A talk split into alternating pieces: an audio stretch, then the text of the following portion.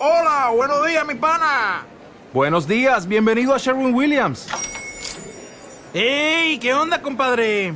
¿Qué onda? Ya tengo lista la pintura que ordenaste en el ProPlus app. Con más de 6.000 representantes en nuestras tiendas listos para atenderte en tu idioma y beneficios para contratistas que encontrarás en aliadopro.com. En Sherwin Williams somos el aliado del PRO. ¿Estás listo? Ya empieza la media hora donde sabrás todo acerca de tu mundo. Esto es El mundo para ti. con Sofía Salinas. Aquí en Siempre 88.9.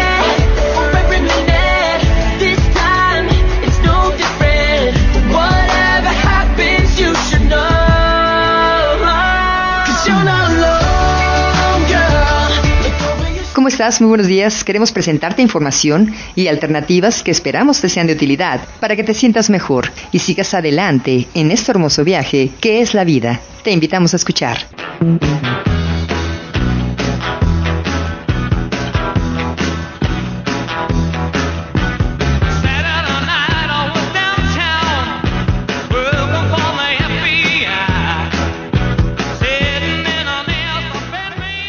Ahora que muchas personas se la pasan en las redes sociales, ¿qué te parece si escuchamos los tipos de personas que como en la sociedad, ya sabes, no falta, ya se tienen bien ubicados, según esto, por su comportamiento? Te invitamos a escuchar. Actualízate. Actualízate.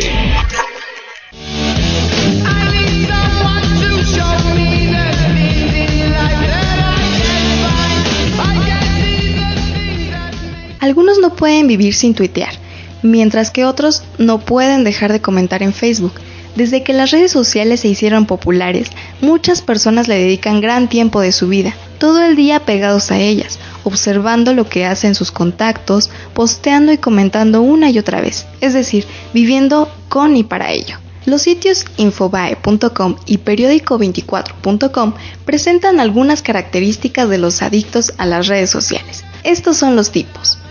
Al que le gusta todo para ahorrar tiempo, en vez de escribir algo en los posteos que le interesan, se limita a hacer clic en me gusta. Como consecuencia, sus amigos se ofenden porque cuando cuentan alguna noticia triste a través de Facebook, reciben un me gusta.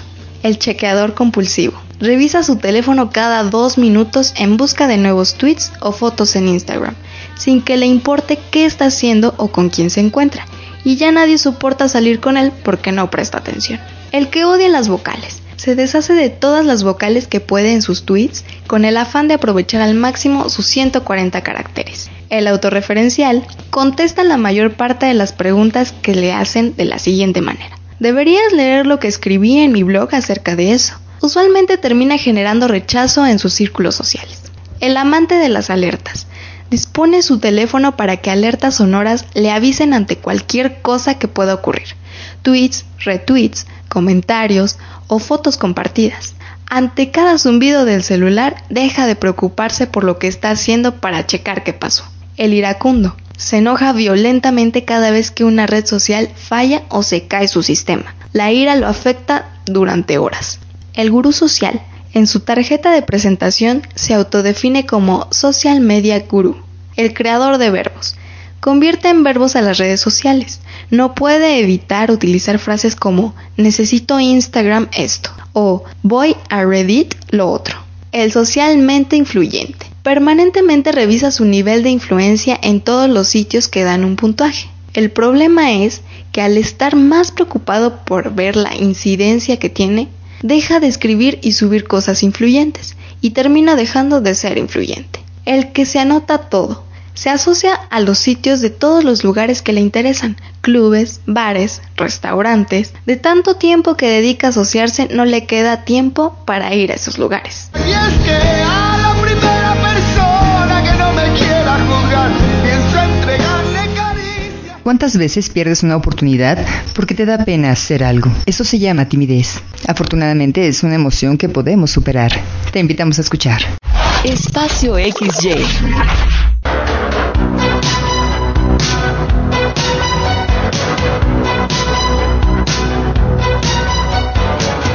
Algunas personas les gustaría ser menos tímidas para pasarla mejor a la hora de relacionarse con los demás y cuando están rodeadas de gente. He aquí cinco consejos para vencer la timidez. Empieza poco a poco con gente conocida. Practica las conductas sociales como el contacto ocular, el lenguaje corporal que expresa seguridad, las presentaciones, las conversaciones triviales, hacer preguntas y las invitaciones con personas con quienes te sientas cómodo. Sonríe, así aumentarás la seguridad en ti mismo. Y luego prueba hacer lo mismo con personas que no conozcas tanto. Piensa en formas para romper el hielo. A menudo lo que más cuesta de llevar una conversación con un desconocido es el principio. Piensa formas para iniciar una conversación como presentarte, hacer un cumplido o formular una pregunta. Cuando estés preparado para probar algo que has estado evitando por culpa de la timidez, como una llamada de teléfono o una conversación, escribe previamente lo que quieres decir. Ensáyalo en voz alta, tal vez delante de un espejo. Luego lánzate. No te preocupes si no te sale exactamente como lo habías ensayado o si no te sale perfecto. De hecho, muy pocas de las cosas que hace la gente que aparentemente está segura de sí misma son perfectas. Siéntete orgulloso de haberte atrevido a probarlo. La próxima vez todavía te saldrá mejor porque te resultará más fácil. Busca actividades donde puedas relacionarte con personas que comparten tus intereses. Date tiempo para ir conociéndolas e irles cogiendo confianza. A las personas tímidas a menudo les preocupa no estar a la altura o qué pensarán de ellas los demás. Este tipo de preocupaciones pueden hacer que te eches para atrás y que dejes hacer cosas que te encantaría hacer. Trátate como a tu mejor amigo. Date palabras de aliento en vez de esperar el fracaso. Desarrolla la asertividad. Puesto que a las personas tímidas les preocupa mucho las reacciones de los demás, no les gusta crear problemas, pero esto no significa que sean miedosas o cobardes, sino que no suelen ser asertivos. Ser asertivo significa defenderte cuando deberías hacerlo, reclamando lo que quieres o necesitas, o expresarte cuando otra persona hiere tus sentimientos. Sobre todo, sé tú mismo y siéntete seguro de quién eres.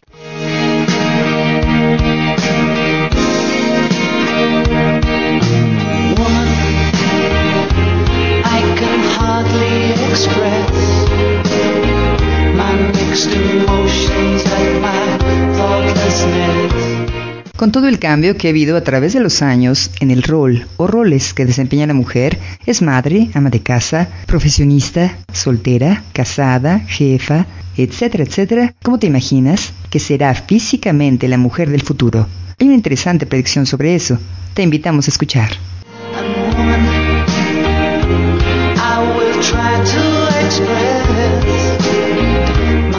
Espacio XX.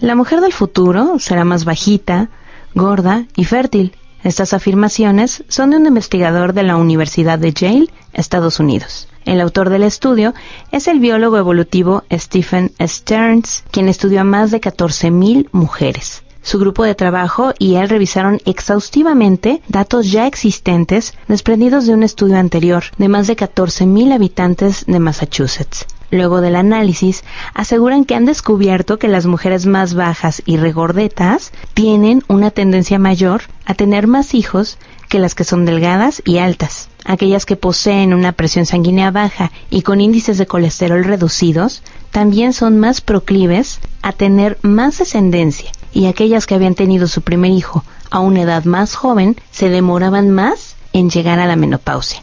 Estas características se pasan de generación en generación, lo cual la investigación ha podido comprobar que las hijas de estas mujeres también tuvieron hijos más que la media. Según el científico, si esta tendencia continúa presente, en el año 2400, la mujer será unos 2 centímetros más baja y un kilo más pesada que la actual. Y los hijos se tendrán unos 5 meses antes que las mujeres promedio, quienes llegarán a la menopausia casi un año después de lo habitual.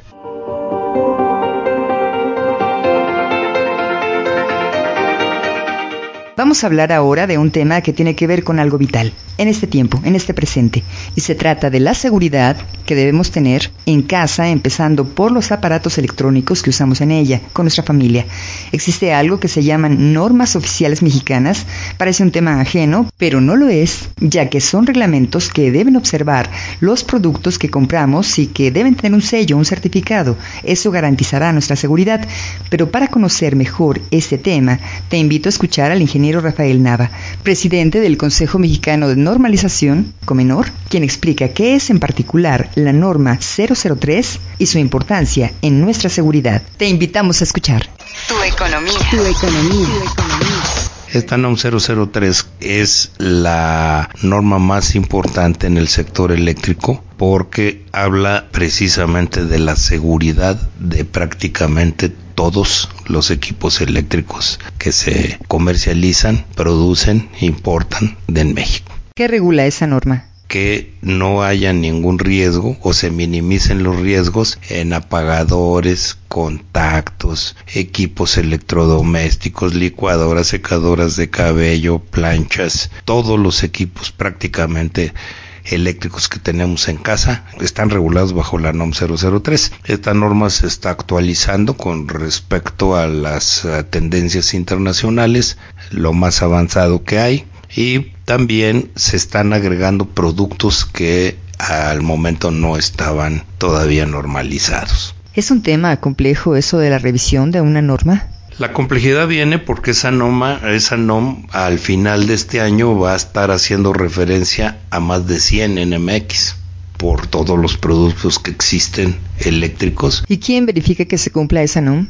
La verificación la hacen los uh, organismos de certificación de producto. El más distinguido es ANSE, la Asociación de Normalización y Certificación. Es uno de los uh, asociados fundadores del Comenor. ¿Tendríamos que revisar que haya un sello de ANSE en los productos? Hay otros sellos, aparte del de ANSE, que cubren lo, lo mismo, de agremiados también al Comenor. Pero efectivamente, eh, lo que hay que ver en los productos es ver que diga NOM y luego la referencia, como en este caso que se menciona NOM ANSE, o puede tener un NOM CNSP, etcétera, cualquiera de los que están autorizados por la Secretaría de Economía. ¿Y si no trajera ese sello, es riesgoso comprar un producto? Es riesgoso porque no sabemos si realmente el producto está certificado y si no está esa garantía o esa seguridad, mucho menos vamos a tener la seguridad que fue probado. Puede ser un producto reconstruido,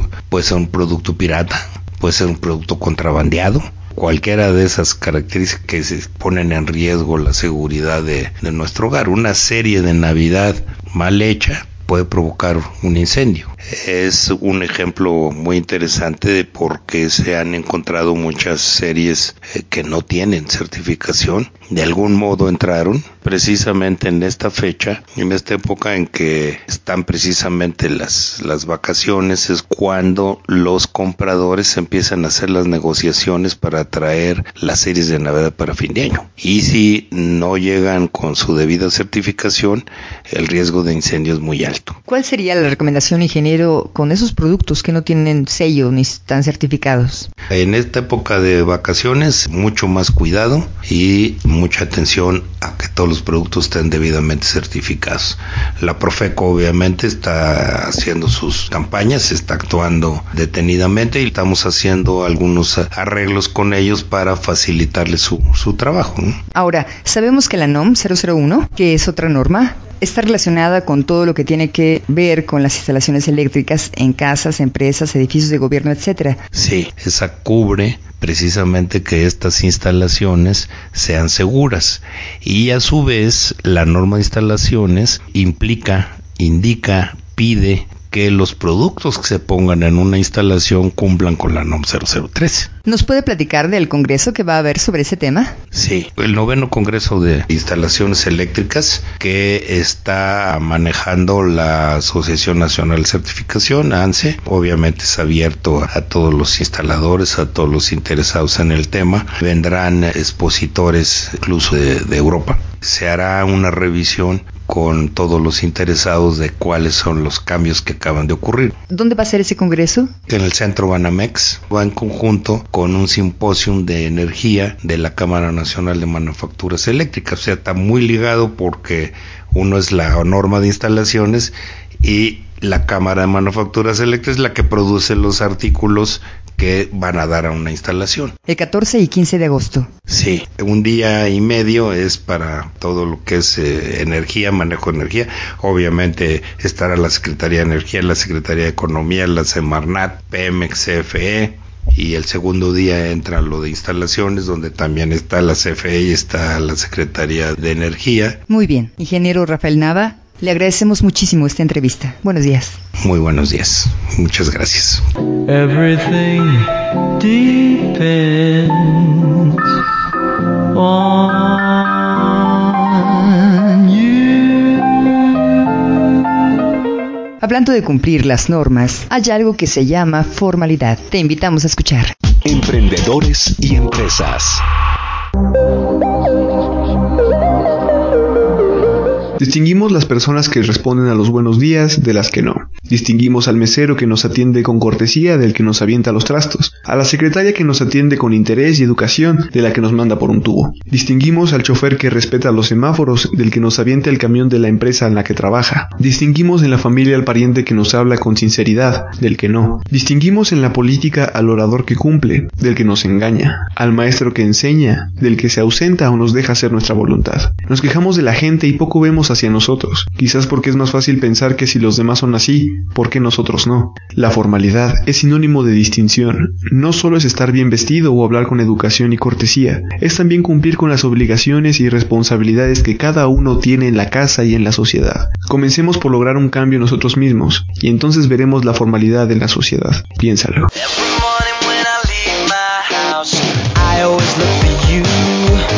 Vamos con información comercial en siempre 88.9 y continuamos con el mundo para ti.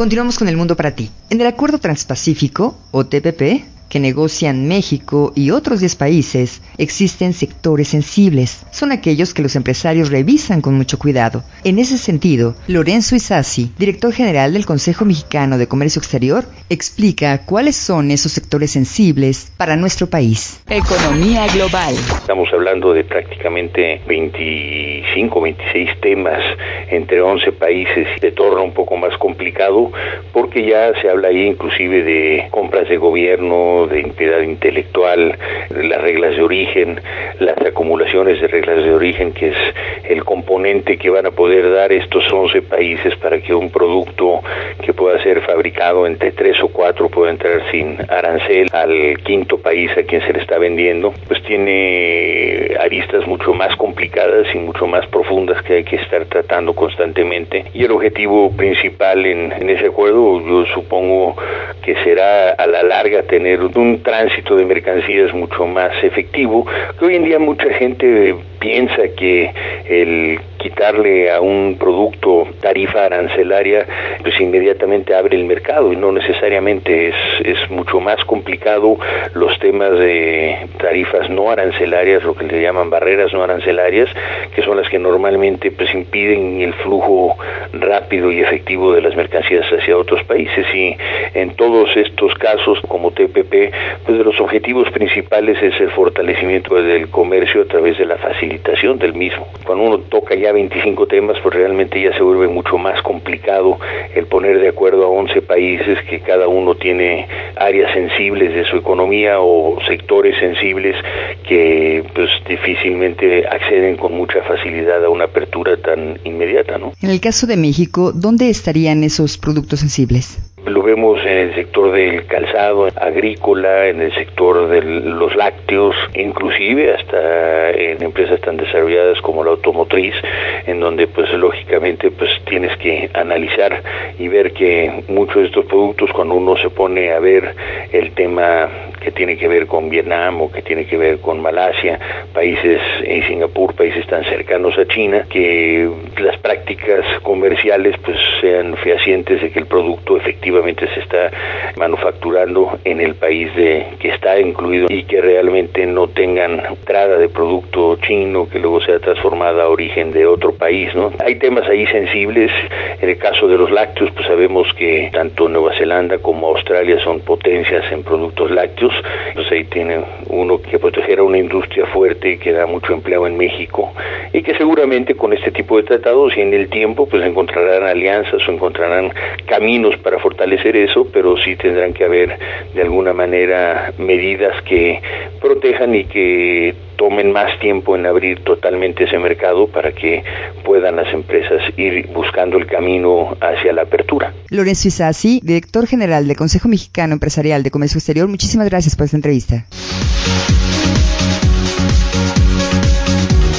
Corazón tierno, los dueños del verano la miman, pero el invierno no se lo saca nunca de encima. ¿Qué vas a hacer para distraerte?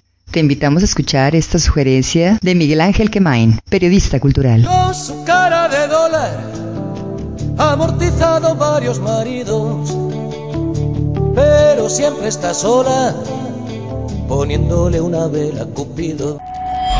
Date un tiempo. Una obra se llama Sin Paracaídas, que es una obra de una dramaturga que se llama Gabriela Ochoa. Esa obra está en el Teatro Sergio Magaña, que está en la calle de Sor Juana Inés de la Cruz 114, en la colonia Santa María la Ribera. Es importante verla porque es una revisión contemporánea de, un- de una cierta forma de insatisfacción, sobre todo la insatisfacción que siente la mujer frente a, a lo profesional, a la familia, a la búsqueda de la pareja, a la relación con las hermanas. Es una revisión interesante desde el punto de vista de una mujer sobre cómo desde una tina de baño puede permanecer bajo el agua cuatro minutos sin oxígeno y sin que sea demasiado tarde para quedarse sin ideas y en un blackout o en un, en un negro permanente. Esta obra forma parte de un trabajo de una compañía que se llama Conejillos de Indias, que es el título también de una obra que trata sobre el desencanto amoroso y que forma una compañía de un conjunto de actores bastante experimentados, entre los que están Romina Cocho, Gabriela Betancourt, Pilar Cereceo y Gabriel Casanova, que han trabajado incansablemente desde 2009 haciendo trabajos de una manera permanente. ¿no? La Conejillos se formó en 2007 bajo la dirección de Gabriel Ochoa, pero ya digamos como un laboratorio de investigación, pues tienen cerca de 5 o 6 años trabajando. ¿Recomiendas entonces la obra que se llama Sin Paracaídas? Vale mucho la pena verla. Está martes y miércoles, terminan este el 11 de agosto, está a las 8 de la noche y hay un sitio en el que uno puede seguir la labor creativa de Gabriela Ochoa que se llama www.gabrielochoa.com. Muy bien, muchísimas gracias por esta recomendación, Miguel Ángel Quemain. Buenos días. Gracias Sofía, buenos días, gracias a todo nuestro equipo que hacen posible el mundo para ti. Buenos días, hasta pronto. El mundo para ti tiene el objetivo de que te des cuenta que todo depende no solo de las circunstancias, sino de la iniciativa y el poder que tú tienes para influir en ellas y por lo tanto mejorar tu vida. Visita la página www.elmundoparati.com.mx. Va de nuevo. www.elmundoparati.com.mx. Queremos conocerte. Te esperamos el próximo sábado a las 11.30 de la mañana, aquí, en Siempre 88.9. Yo soy Sofía Salinas. Gracias. Buenos días. Date fuerza que la vida es quien te reta, la que combatirá contra ti. Si te gana alguna vez, serás el último en reír. Si caes te volverás a levantar.